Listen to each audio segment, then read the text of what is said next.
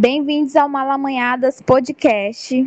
Eu sou a Nanda Amati e hoje vamos dar início ao primeiro episódio da nossa série Política Feminista. Ao longo dessas semanas discutiremos alguns debates sobre raça, classe, gênero e sexualidade, relacionando-os com as eleições municipais de 2020. Neste primeiro episódio, a pauta é sobre mulheres negras na política. E para dividir o microfone comigo, convidamos duas candidatas a vereadoras no estado do Piauí. A primeira é Milena Faustino, do PT, que concorre para o município de Oeiras. E também temos Brenda Filha da Maria, do PSOL, que concorre em uma candidatura coletiva para a capital teresinense.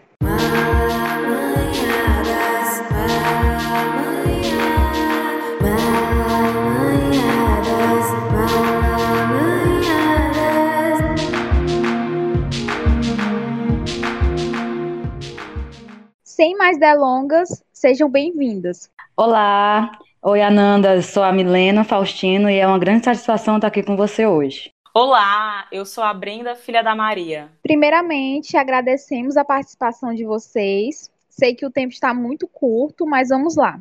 Vocês são duas mulheres negras que, dentro de suas campanhas, há esse debate racial e de empoderamento da mulher negra. É de fato um papel da mulher negra ou de uma candidatura negra trazer esse debate? Eu acredito que sim, Ananda. Enquanto mulher negra, não tem como a gente se desprender das questões que envolvem raça.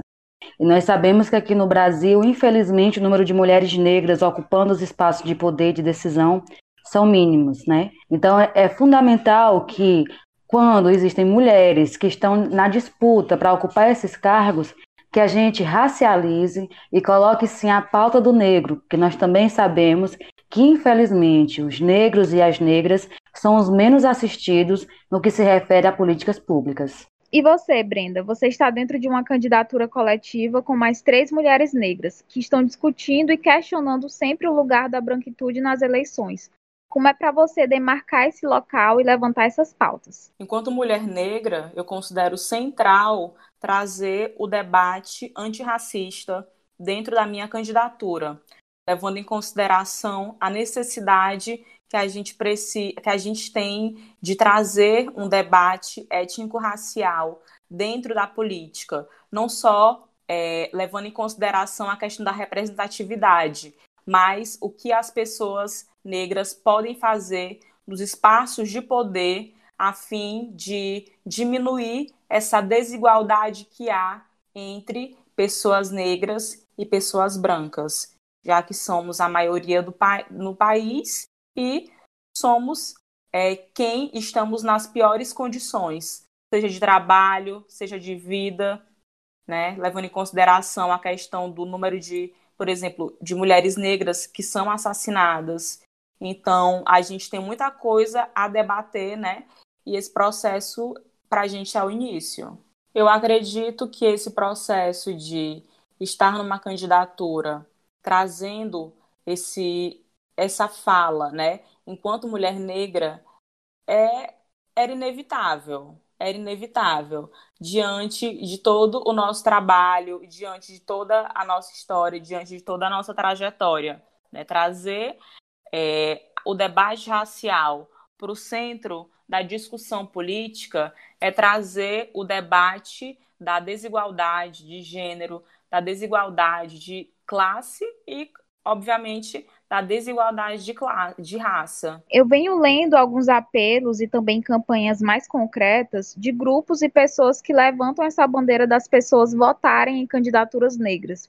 Por que, que ainda é tão difícil avançar no fortalecimento de pessoas negras que querem ocupar alguns espaços de decisão, né? Tipo, o porquê ainda é tão difícil, não só a candidatura, como também eleger pessoas negras. Essa dificuldade, Ananda, ela é uma, de uma construção histórica mesmo. Negros e negras foram trazidos à força da África para o Brasil para ocupar né, os espaços de mão de obra escrava. Assim que a escravidão acaba no Brasil, é, e é importante a gente ressaltar que a escravidão ela acaba não porque é, a, por bondade da princesa Isabel e por ela achar que já estava na hora da escravidão acabar, a, a escravidão no Brasil acaba justamente por conta de, uma, de questões econômicas e pressões mundiais, até mesmo porque o Brasil foi um dos últimos países a abolir a escravatura.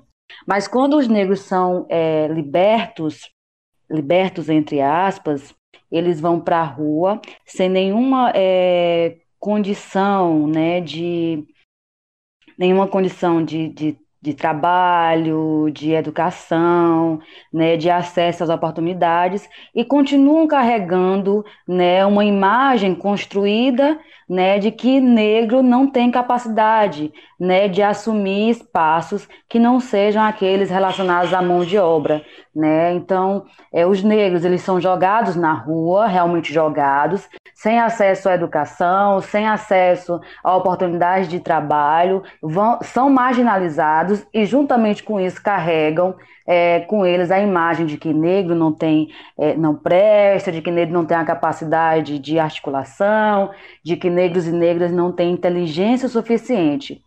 Continua, então, assim, é, é, se trabalhando a ideia de que os brancos têm uma maior capacidade de articulação, têm uma maior capacidade de ocupar os espaços de poder. Essa ideia, ela, ela perpetua até hoje. Infelizmente, até mesmo no meio de pessoas negras, ainda se carrega essa ideia de que para se ocupar um cargo na Câmara de Vereadores ou para prefeito, né, ou prefeita, só serve se for uma pessoa branca.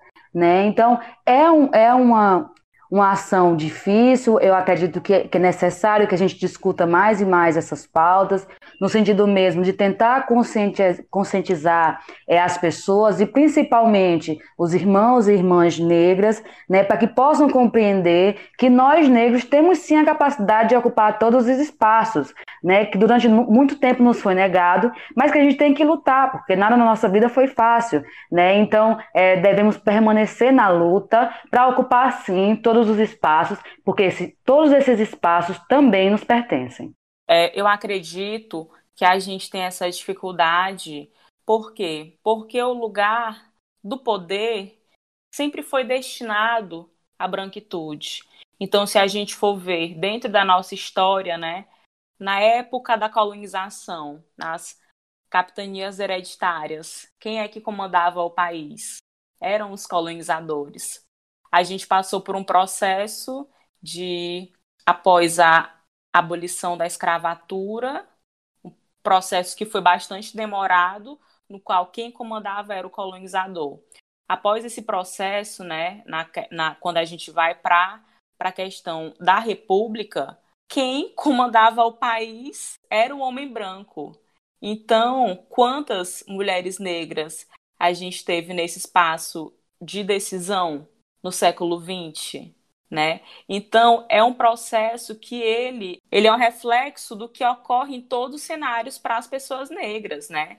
A dificuldade que a gente tem que se inserir nesses espaços de decisão, a dificuldade que a gente tem que se inserir nos locais, né, de trabalho para poder estar, para ocupar altos cargos. Então, a dificuldade que a gente tem é um reflexo de todo esse racismo estrutural que foi destinado a colocar os negros em uma certa classe e os brancos em outra, a, ter, a, a serem vistos como pessoas que são de fato sérias, né?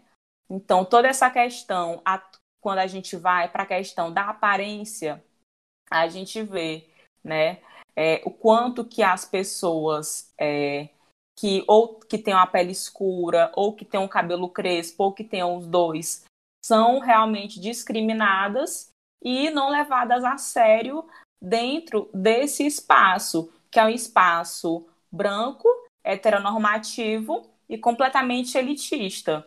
Então, a gente tem essa dificuldade porque o Brasil é um país racista, é um país em que as pessoas que comandam, né, comandam esses locais de decisão, em sua maioria são pessoas brancas e que estão comandando, governando apenas para essa pequena elite e não para o povo em geral. Então é por isso que a gente tem tanta dificuldade em acessar esses espaços que são cruciais para que a gente tenha uma vida digna tendo em vista esses problemas, né, essas barreiras que vocês falaram, para as mulheres negras conseguirem ocupar esses espaços, como as mulheres negras podem conseguir essa elegibilidade, né? Quais são os caminhos, né? É, eu venho dentro dessas, dessas campanhas existem alguns tópicos e alguns passos, né? Não necessariamente uma receitinha de bolo, mas existem alguns passos para que é, essas candidaturas, né, sejam elegíveis. Para vocês, o que seriam esses passos e, o, e qual seriam as, as como, como chegar, né? Como chegar a essa elegibilidade. Eu vi algumas dessas matérias também relacionando é, tanto as questões dos problemas, né, do racismo estrutural, é, também, também da questão da distribuição de, de verbas nas candidaturas, enfim, de recursos nas candidaturas, também alguns passos para que se consiga essa elegibilidade, né? E aí eu queria saber de vocês, né, se existe, né, se, se, se tem, de certa forma, passos ou algumas coisas a seguirem, né, para que, que as mulheres negras sejam eleitas. Ananda, assim, eu acredito que, é, como você falou, é muito difícil a gente tentar traçar uma receita, né?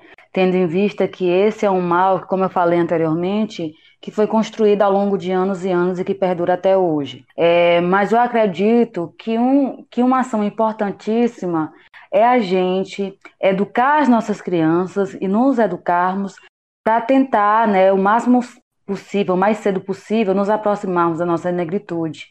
Porque a gente precisa ter essa consciência de que nós somos capazes. Quando a gente entende que nós somos capazes, né, que o nosso outro irmão negro ou nossa irmã negra também é capaz, nós passaremos então a confiar a eles, né, estes espaços. É, então, diante do, de, por exemplo, eleições municipais, né, que é a realidade que eu enfrento hoje, é importante que haja essa construção ao longo de, de anos. Isso não vai se dar de uma hora para outra, infelizmente, mas é importante que a gente reforce que nós temos essa capacidade para que essa criança ele cresça, se torne um adulto entendendo que ele é capaz, que o outro né, negro também é capaz. Então, cabe a ele é, destinar esse voto de confiança, né, é, confiar naquele outro irmão porque ainda que pessoas brancas também possam lutar pelas, pelas questões raciais, né, trazendo uma vivência antirracista, somente um negro vai saber exatamente o que um outro negro vivencia. É por isso que é importante, importantíssimo, que a, quando a gente for escolher os nossos representantes, a gente escolha uma pessoa que traga uma história de vida, ou que pelo menos é, se aproxime o máximo possível daquela vivência que a gente também tem. Porque só ele, nós só um outro negro, vai saber o que o negro passa e quais políticas públicas são de fato importantes para o nosso povo. Eu não nego que é um processo muito difícil, né? A gente está numa candidatura, colocando a nossa cara a tapa e acreditando que podemos ser representantes de uma determinada parcela da sociedade. Levando em consideração essa questão do financiamento dos partidos, que para os estados do Piauí né, é bastante é, irrisória e que para as mulheres negras que estão começando também não é tão, tão, tão grande, é, eu acredito que o trabalho que a gente tem, ele deve ser pautado dentro do trabalho de base, né? Conquistando mentes e corações para o nosso projeto, para o nosso projeto que pauta o antirracismo, para o nosso projeto que pauta o bem viver, que pauta o direito à moradia, o direito ao transporte público, a uma mobilidade urbana de qualidade, a cultura e ao lazer, a uma educação de qualidade. A única forma que a gente tem para poder virar esse jogo é lutando com a verdade, é jogando limpo, né?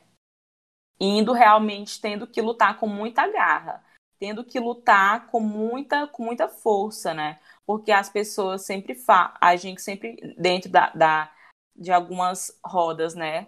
A gente sempre fala que a mulher negra tem que se esforçar duas, três, quatro vezes mais para poder estar em um espaço.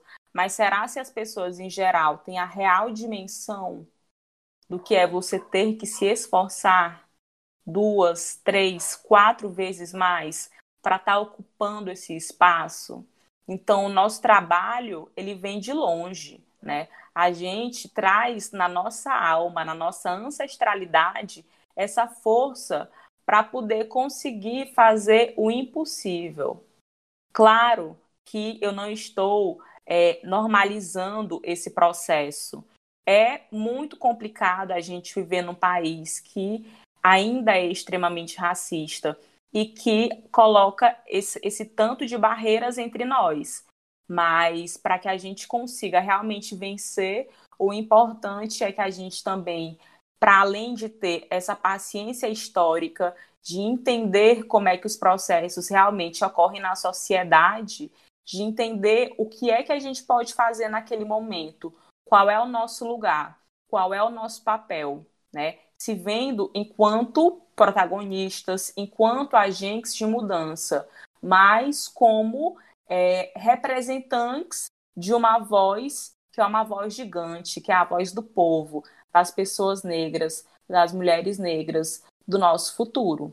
Então, acredito que é, é um processo que a gente precisa ter muita fé, precisa acreditar bastante que é sim possível, mas que para que isso ocorra, a gente tem que mover muita coisa, né? A gente tem que lutar muito, fazendo, como eu tinha falado, praticamente o impossível para conseguir estar nesse espaço, tendo que falar mais alto para poder ser ouvida, tendo que se fazer ser entendida de fato, né? não só no espaço de poder, mas também no local aonde tenham as pessoas, né, os cidadãos. Então, só o fato da gente estar tá muitas vezes estar tá numa roda de conversa e estar tá falando sobre uma coisa que aflige tantas pessoas e as pessoas estarem concordando, isso para a gente é uma vitória. É uma vitória maior se a gente conseguir se eleger, se a gente conseguir estar tá, de fato nesse espaço, fazendo o trabalho que realmente devemos fazer. Mas a gente entende que os nossos processos históricos, eles são gigantes. Então, a gente precisa dessa paciência histórica, né? O, a questão mesmo de ter essa persistência para entender que a gente te, faz o possível e impossível e vai na fé para conseguir estar tá ali firme e forte, né? Conquistando os nossos objetivos de fato. É, segundo a plataforma do movimento Mulheres Negras Decidem, as mulheres negras representam 27,8% da população. Mas nas eleições de 2016, o número de eleitas, tanto para vereadoras como para prefeitas, não chegou a 5%. Outro dado é da Fundação Getúlio Vargas, de uma pesquisa de 2019 sobre as eleições de 2018, Embora as mulheres negras representem 12,9% das candidaturas à Câmara dos Deputados, elas só recebem 6,7% dos recursos. Já as mulheres brancas, que foram 18,1% das candidaturas, receberam o proporcional. Em 25 de agosto deste ano, o Tribunal Superior Eleitoral aprovou a medida que visa distribuir os recursos proporcionalmente para os candidatos em seus partidos mas as novas regras só irão valer para as eleições de 2022. Muitas pessoas da militância, principalmente da militância negra, vêm defendendo para que os partidos adotem essa medida já, né, para essas eleições de 2020. Como está sendo para vocês essas ações? Se há essa discussão, né, dentro do partido de vocês com relação à distribuição dos recursos e como vem sendo realmente, né, essa essa campanha? Eu considero é, uma ação muito positiva. Eu recebi essa notícia com muito entusiasmo, porque é, um processo eleitoral não é fácil. Eu estou na minha primeira candidatura, né? E eu venho enxergando como é que se dá esse processo.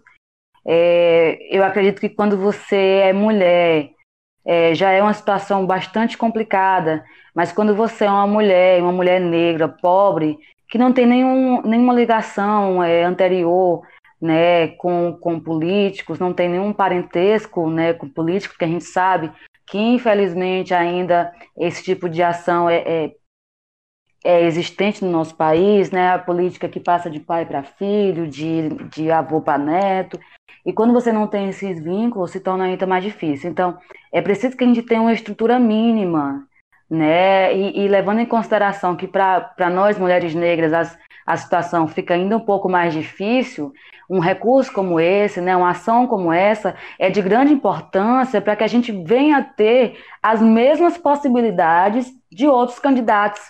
Né, ainda que somente um, um, somente o recurso não seja o suficiente, a gente precisa pensar em outras questões, né, mas com certeza é um passo gigantesco que estamos dando e que a gente precisa comemorar sim. É, dentro do Partido dos Trabalhadores, que é o partido ao qual sou filiada, né, é, essa é uma pauta que de fato é abraçada, né, até mesmo porque o PT tem o histórico, sim, de abraçar as causas sociais, né, do povo negro, das mulheres, né, dos indígenas, é, dos LGBTs. Então, essa discussão ela veio, é, é, veio em forma de festa, né, e, e o nosso partido já irá adotar nessas eleições né, essa ação voltada para as candidaturas negras. Então, a gente sabe que dentro que os partidos que são grandes, tradicionais, que estão há muito tempo no poder, eles recebem uma quantia muito maior, né? Recebem movimento aí seus milhões, tem é, tem esse, esse dinheiro que recebem dos empresários e que realmente vão eles, né, com todo com todo esse processo de serem financiados por grandes empresas, acabam ficando com o rabo preso e quem decide depois, caso eles ganhem, né? Quem decide sobre a nossa vida são são os empresários, né? Então, essa é uma discussão que a gente faz bastante dentro do partido.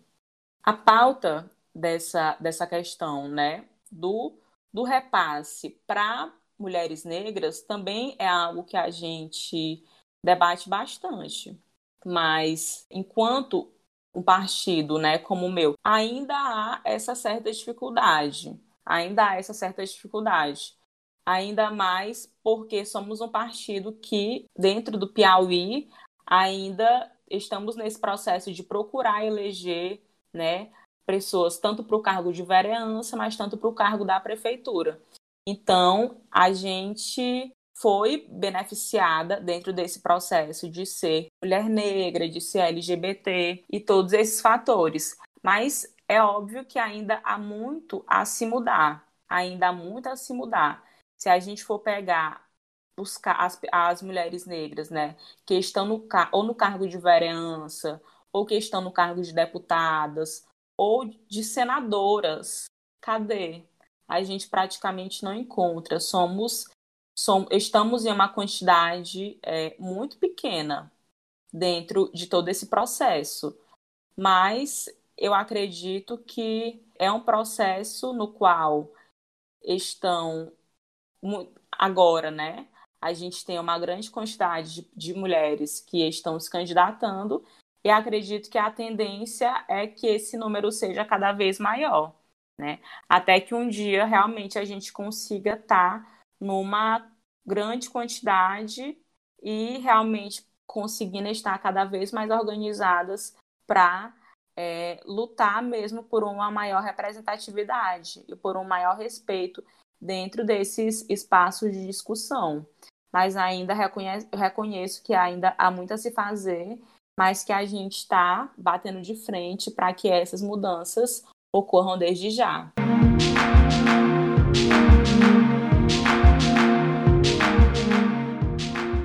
Você já conhece o financiamento coletivo do Malamanhadas Podcast no site padrim.com.br? Lá você pode se cadastrar e se tornar padrinho ou madrinha do Malamanhadas. As contribuições variam de 2 até 120 reais. E a cada apoio você ganha recompensas que foram pensadas para que nós possamos nos aproximar ainda mais. E você, ouvinte, pode até participar da gravação do pod do Malamanhada. Todas as informações estão disponíveis na aba Apoio no nosso site. É só acessar www.malamanhadas.com/apoie ou no próprio site do Padrim www.padrim.com.br/malamanhadas.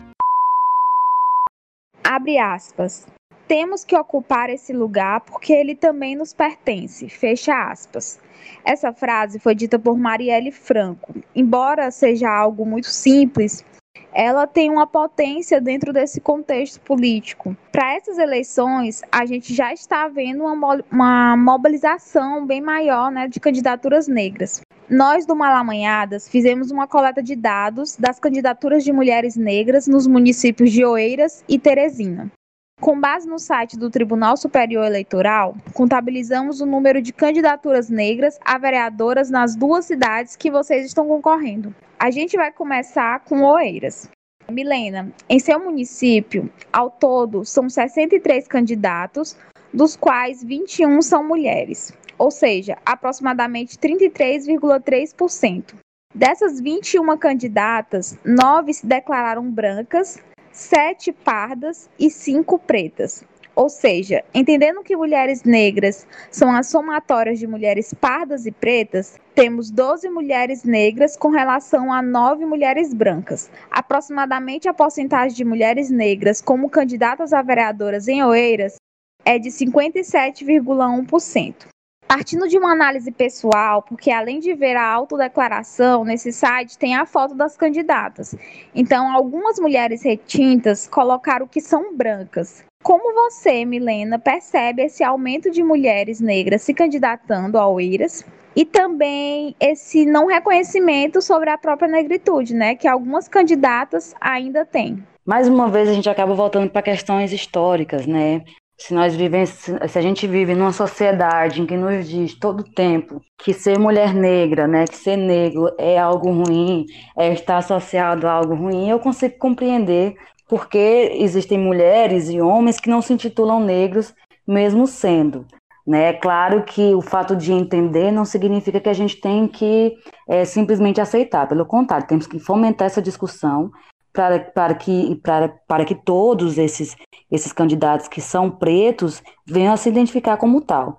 É de fato um processo longo e difícil, não, não é fácil, mas a gente precisa sim fazer essa discussão. Não dá para a gente se eximir da nossa cor né, e, e não colocar ela em pauta. Eu enfrentei e ainda enfrento muitas dificuldades de pessoas né, que que insinuam né, que a gente tra está trazendo a discussão da pauta racial apenas no sentido de tentar se promover, já que houveram uma série de manifestações atualmente né, no, nos Estados Unidos, aqui mesmo no Brasil, e algumas pessoas tentando insinuar de que a gente está trazendo essa discussão não porque a gente de fato se preocupa com isso, mas porque a gente quer se promover em cima disso, o que eu acho totalmente descabível, né? Não, não faz sentido isso. Eu sou uma mulher negra né? Eu vivencio a negritude todos os dias, né? Eu vivencio situações de racismo constantemente. Eu, enquanto candidata vereadora, eu tenho a, a missão, eu tenho a obrigação de trazer essas discussões, né? De fazer essa discussão porque é algo que eu vivo e é algo que a maioria dos oeirenses vivenciam também, porque a minha cidade é constituída, na sua maioria, de pessoas negras. Né? Aqui é uma cidade de maioria negra, de mulher em maioria negra. Então, essa discussão ela precisa ser feita, né? Ela precisa, ela precisa ser, ela precisa ser discutida. Então, assim, é um processo que muitas vezes causa incômodo, né? Mas que a gente não pode deixar passar. A gente tem sim que discutir e falar a respeito. É muito disso, né, Milena? Porque além de você, enfim, ter todo um cronograma, todas umas atividades toda uma luta com relação à sua campanha, enfim, de outros temas, você ainda tem que estar tá provando a sua luta para consigo mesmo, né? Para com sua raça, para para com para quem você é, né? E assim, é muito complicado isso, quanto o racismo ele pesa nas nossas vidas, porque como você está falando, você é uma mulher negra, é, você vivencia o racismo todos os dias, mas ainda tem pessoas que chegam e descredibilizam todo o seu discurso de luta por conta de querer colocar enquadrar você como uma pessoa que está querendo se vitimizar, ou enfim, né? É bem complicado mesmo. Mas assim, já que você puxou a deixa com relação a, ao seu dia a dia e tudo mais, eu queria que você falasse um pouquinho mais de como está sendo a sua campanha, né? Você disse aí que é a primeira vez que você está se candidatando e realmente é uma candidatura de uma mulher negra e jovem, né, dentro da política, que é uma coisa também, assim, dentro da, da do nosso projeto, assim, é, de vida, de como a juventude né, é importante esse papel da juventude dentro de uma construção política. Então, eu queria que você me falasse, né, como é que está sendo o seu dia a dia, né, nas eleições, essa correria também. Você disse que já está correndo para viajar, né, para algum município. Enfim, queria que você me falasse um pouquinho como é que está sendo e, além disso, né, porque você é, você é a sua cor, você é a sua raça, mas você também não é só isso, né? quais são as outras pautas que você vem levantando dentro da sua candidatura? Para mim, está sendo uma vivência incrível, né? Eu sou psicóloga também, né? Então, é, eu gosto muito de ouvir as pessoas e a minha campanha está sendo feita assim, saindo mesmo a pé, caminhando nas ruas, né? Conversando com as pessoas, tentando entender um pouco mais, né? Do que o Eiras precisa, do que a nossa cidade precisa né? E algumas pessoas vêm assim até mesmo se espantando, porque não é algo que se costuma fazer aqui, infelizmente. Infelizmente, aqui, assim como em outras cidades do interior, ainda é aquela política baseada em troca, né? E não é assim que eu quero construir o meu caminho. O que eu digo sempre é o que eu estou caminhando para chegar na Câmara de Vereadores. Se não for agora, eu tenho certeza que eu não sairei dessa caminhada perdedora. Eu já me sinto uma vitoriosa, né? Porque nós estamos podendo mostrar para o Eiras que é possível fazer algo diferente, que é possível fazer uma política baseada na escuta, baseada no respeito, baseada em propostas reais, né? E como você colocou e muito bem colocado, ainda que eu seja uma mulher negra, né, é, a minha pauta não é só essa, né? A negritude, é, obviamente, perpassa todos os campos que eu venho a discutir. Se eu venho a falar de mulheres, eu tenho que falar de mulheres negras. Se eu venho a falar de jovens, eu tenho que pensar nos jovens negros, que são os que mais morrem nesse país, que são o que, infelizmente, menos chegam ao, ao ensino superior. Se eu vier falar é, de saúde mental, de cuidar da saúde mental, eu tenho que pensar em como o racismo ele afeta essa saúde mental. Mas é, eu não trago somente a pauta da negritude, eu trago é, outras questões, né? Eu, eu, trabalho muito em cima da juventude, em cima da saúde mental da juventude.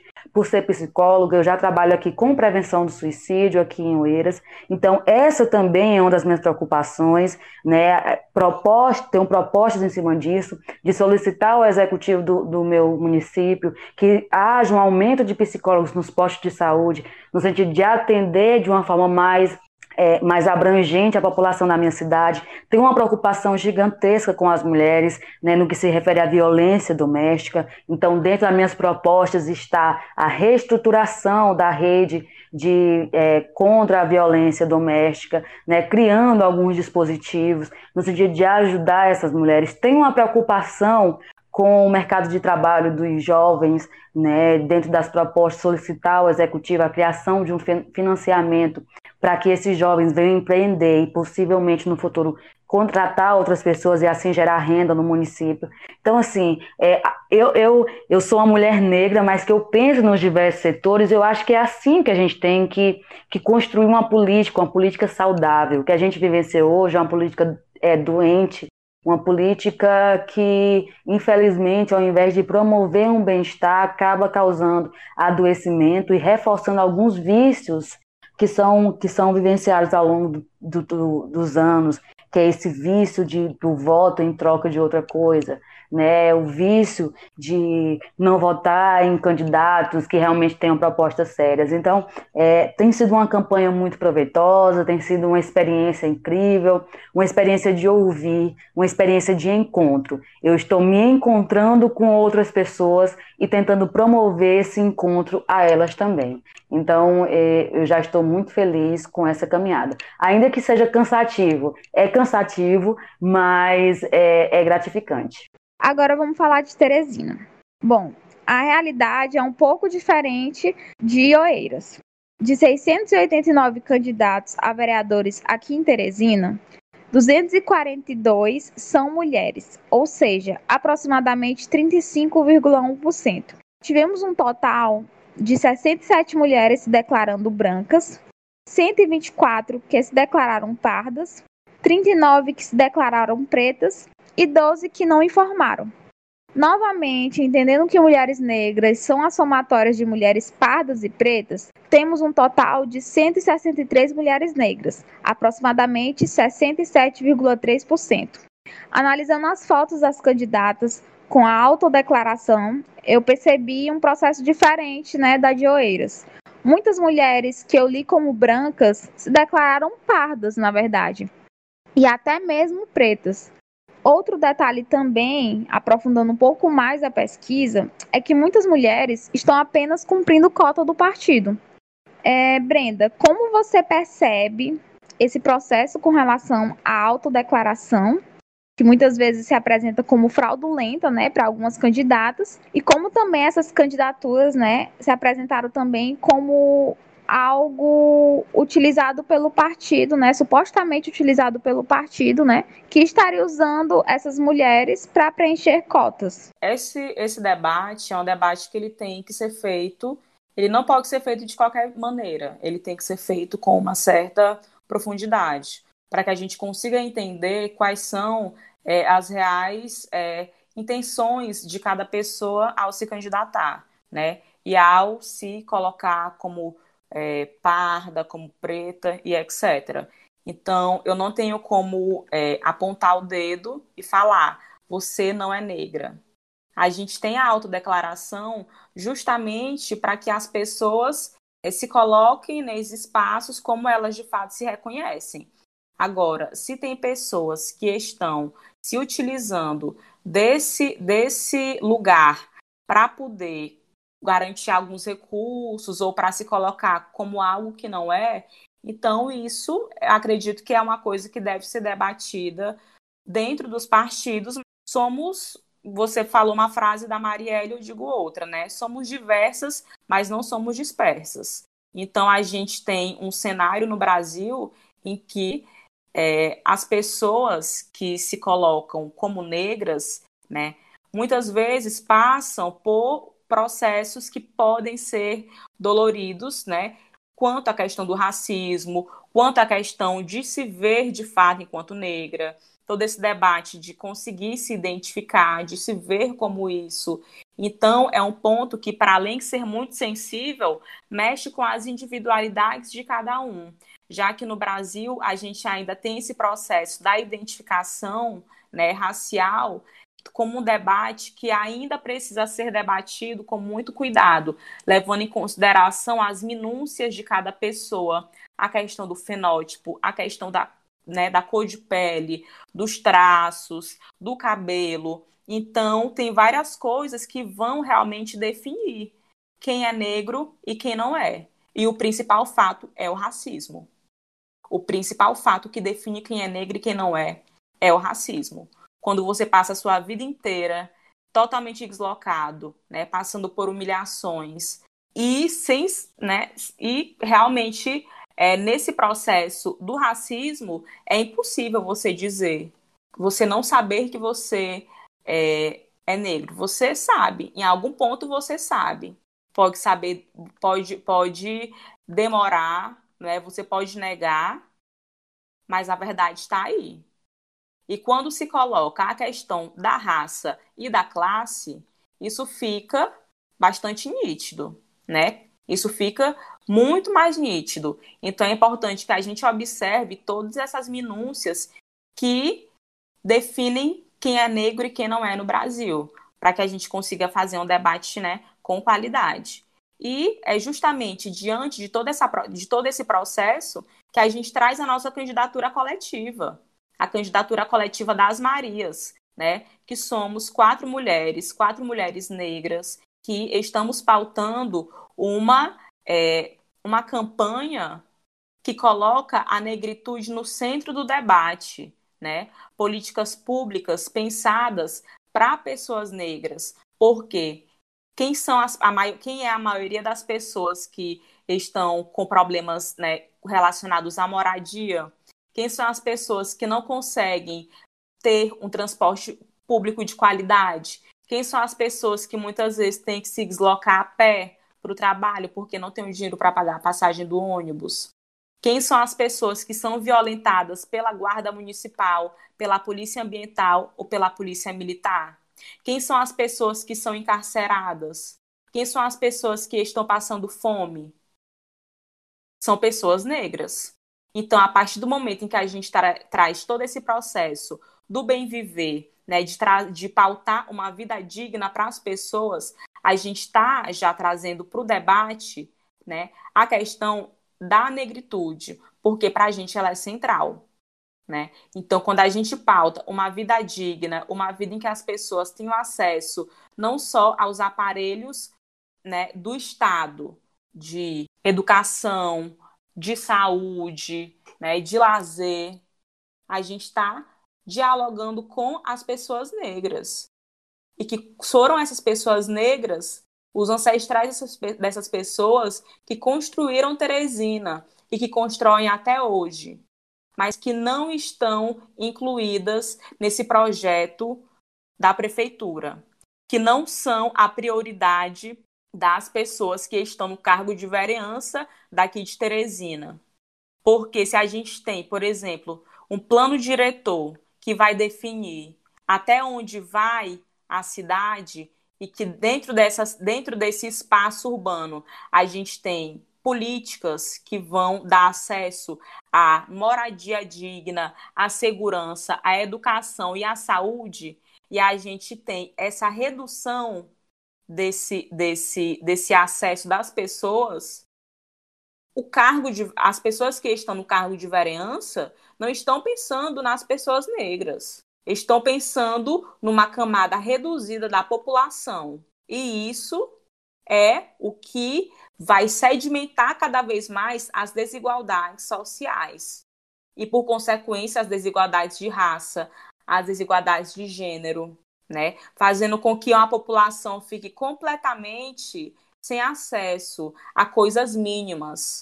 E a maioria dessas pessoas são pessoas negras. Então, dentro do nosso debate da candidatura coletiva, a gente entende que a negritude, né, que a gente, nós somos um movimento muito heterogêneo. Nós não somos somente de uma maneira, nós somos várias, mas que nós estamos juntas e unidas para que a gente paute esse bem viver de uma maneira em que as pessoas se sintam de fato contempladas por um programa que realmente atende a todos, a todos, né? Então eu acho que é mais ou menos por aí a conversa.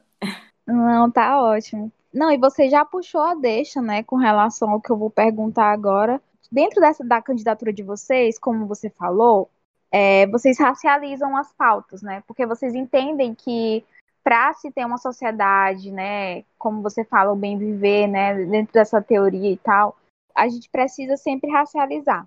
Mas além disso, né, porque vocês são isso, mas também vocês são plurais, né? O que vocês também é, estão buscando, né, dentro da campanha de vocês, o que vocês buscam, o que vocês estão debatendo, né, além das pautas raciais. Outra coisa também, você é uma jovem negra, né? Você faz parte dentro dessa juventude negra.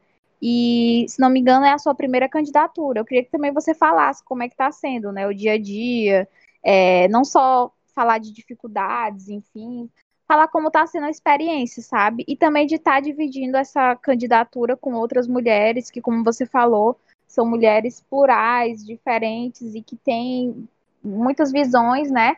Dentro dessa, dessa mesma coerência, né? Dentro dessa mesma vontade de buscar uma sociedade pautados pelo bem viver. Queria que você falasse um pouquinho com relação a essa pluralidade, né? Do que, que vocês estão faz, fazendo na campanha e também sobre você, né, como está sendo sua candidatura, você sendo uma jovem mulher negra, sendo sua primeira candidatura. O que torna a nossa candidatura extremamente completa nesse sentido é o fato de, enquanto né, nós somos várias, então é o, o que a gente está colocando para as pessoas. Votou em uma, votou em todas. Se uma ganhar, todas entram. Se duas ganharem, todas entram. Se três ganharem, todas entram. Se as quatro mulheres negras ganharem, nós quatro iremos entrar na Câmara.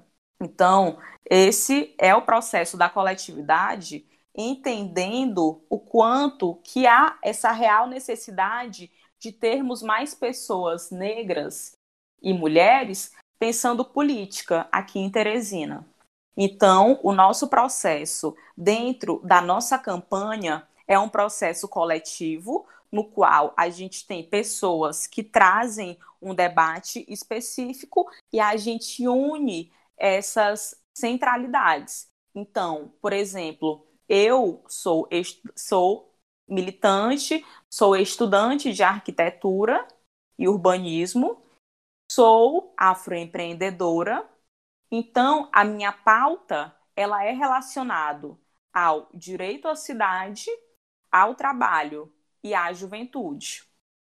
Então, outra, a outra pessoa, né, as outras mulheres que estão comigo nesse processo de candidatura coletiva, cada uma tem o seu debate central, seja da educação, seja do bem viver, seja do próprio trabalho, mas numa perspectiva sindical.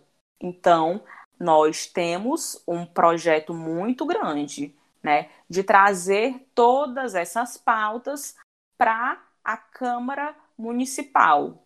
Então, nós temos essas pautas que são que, que estão bastante definidas, mas que eu vou posso falar um pouco mais sobre o meu processo, né? Por que, que a gente defende é, o direito à cidade? Por que, que a gente pauta tanto o direito à cidade? Porque dentro da, da cidade de Teresina, o direito à cidade é a pauta em que as pessoas realmente estão mais lutando. É a pauta que está pegando fogo aqui. Por quê? Porque a gente tem uma cidade com um déficit, um déficit habitacional muito grande, no qual as pessoas estão realizando ocupações para conseguir ter a sua própria moradia. Nós temos um grande número de terrenos, terrenos esses que pertencem a iniciativas privadas e que estão lá há muito tempo sem, nenhum, sem nenhuma utilização, servindo somente para especulação imobiliária. E a gente tem esse grande número de pessoas que fica é, vivendo na, nas margens, nas periferias da cidade, né, no, que é, no que é considerado periferia hoje, e que poderiam estar em locais mais próximos, se ocupassem esses terrenos, né? Ou que muitas vezes, quando ocupam, são completamente violentadas pelo poder público, pela Guarda Municipal, pela Polícia Militar. A gente tem uma cidade na qual o transporte público é precário e está cada vez pior nessa pandemia. Além do aumento do preço da passagem, a gente teve essa redução na frota de ônibus, a gente teve essa demissão né, de, uma, de uma grande quantidade de trabalhadores, motoristas e cobradores, e a gente tem uma cidade que não foi feita para o povo, que não foi, não foi feita para caminhar. É uma cidade que é feita para moto e para carro e que é a partir desse processo em que a iniciativa privada define como é que vai ser o futuro da nossa capital, como é que vai ser o futuro da nossa mobilidade urbana dentro da cidade, no qual empresas, né, como empresas que fabricam pneus para motos, estão cada vez mais bilionárias, porque são eles quem definem quais serão as ruas que devem ser asfaltadas. E com isso a gente tem uma piora na questão né, da infiltração da água no solo, por exemplo.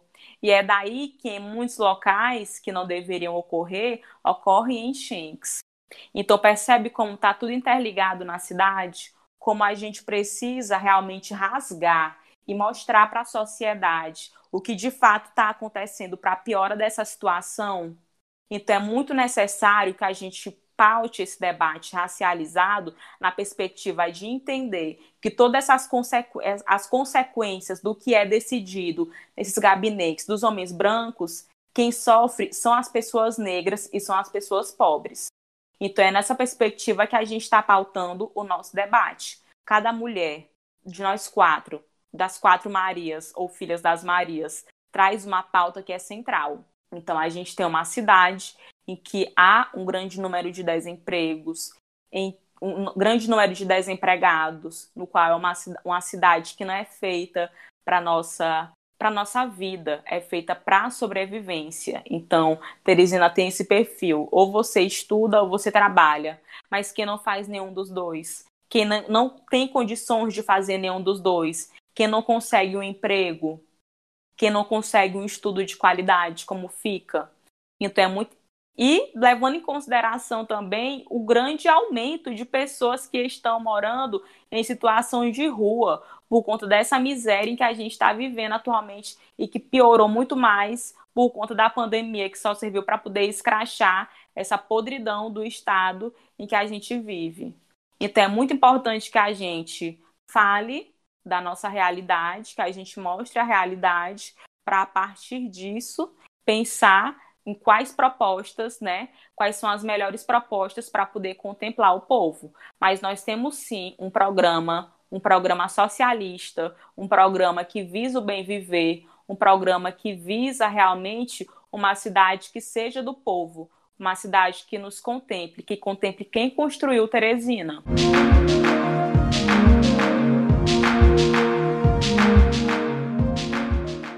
Gente, episódio perfeito, não tinha como ser melhor. Quero agradecer muito a participação de vocês duas, é, Milena e Brenda.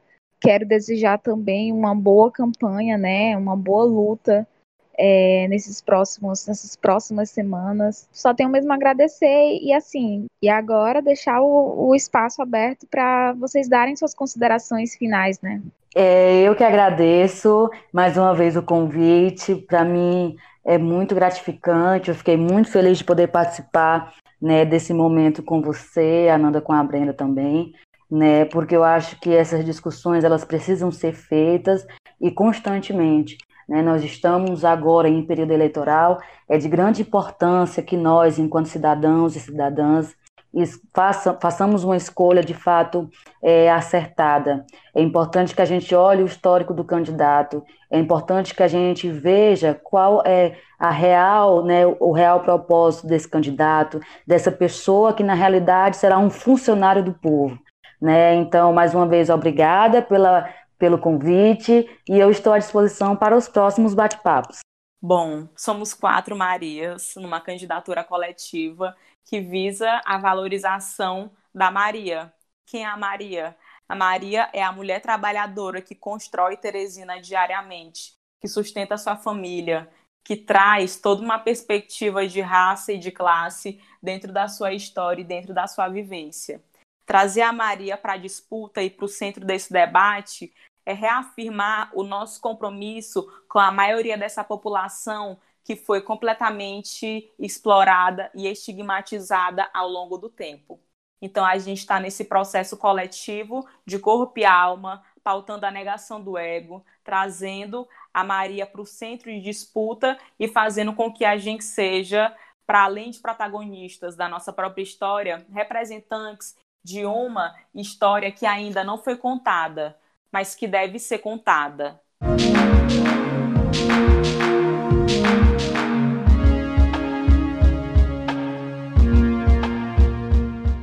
Chegamos ao fim do Malamanhadas Podcast. Agradecemos sua companhia até aqui.